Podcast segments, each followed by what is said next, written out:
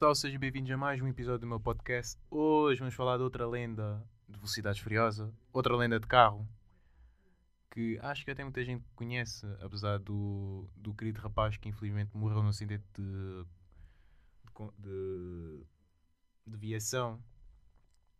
Vamos, uh, vamos falar do Nissan Skyline GTR R34 e o porquê de ser tão famoso por causa do nosso querido Paul Walker, que infelizmente morreu, não pertence mais à saga, à saga de Velocidade Furiosa, e mesmo assim marcou muitas pessoas que são amantes por carros, marcou muita pessoa de coração.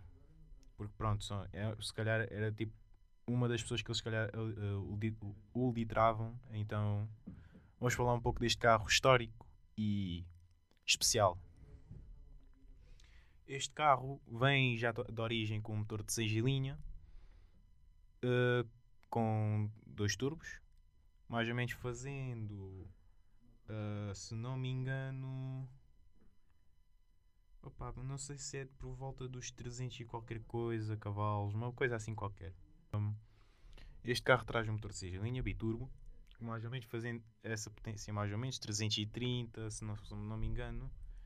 Uh, apesar dos seus antepassados, do R, do, se não me engano, a Yakuza, não, não sei, vou dizer o R31. Depois temos também o R32, que é um pouco também um carro lendário. Temos o R33, que apesar de muita gente não gostar, mas também foi um carro que apareceu na Velocidade Furiosa. Se não sabem da personagem, o Hector. Hector, ou então é outro nome qualquer que também tinha um carro destes. Mas vamos falar do R34, que era por causa do Paul Walker. Então, por acaso este carro não se tem muito a falar, mas o que se tem de falar é algo, é algo uh, especial. Uh, o que é que este carro traz? Traz tração às 4, que foi algo inovador uh, para a época, que este carro saiu nos 90, então foi algo inovador que inovou muito as corridas e muito a sua performance nas pistas e etc.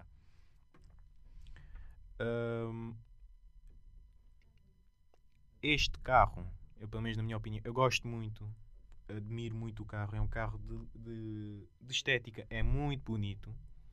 Gosto, gosto muito de ver um carro destes a passar. Gostava de ver a passar cá, só que é muito raro. Raro mesmo. Uh, mas é, é incrível este carro. Uh, ainda estou meio confuso, peço, peço imensa desculpa ao pessoal, mas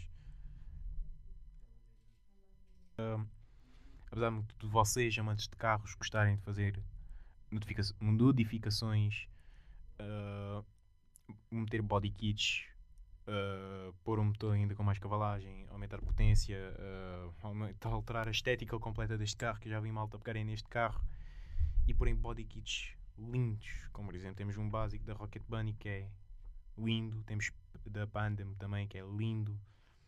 E mas já vi uma, uma, uma construção deste carro que é um pouco estranha que tem a frente deste carro, do que estamos a falar do R34, e tem a, frente, e tem a traseira do R32. não sei se já viram esse carro, assim, há alguns vídeos ou o que é que seja, mas é estranho, mas está, está fixe o conceito.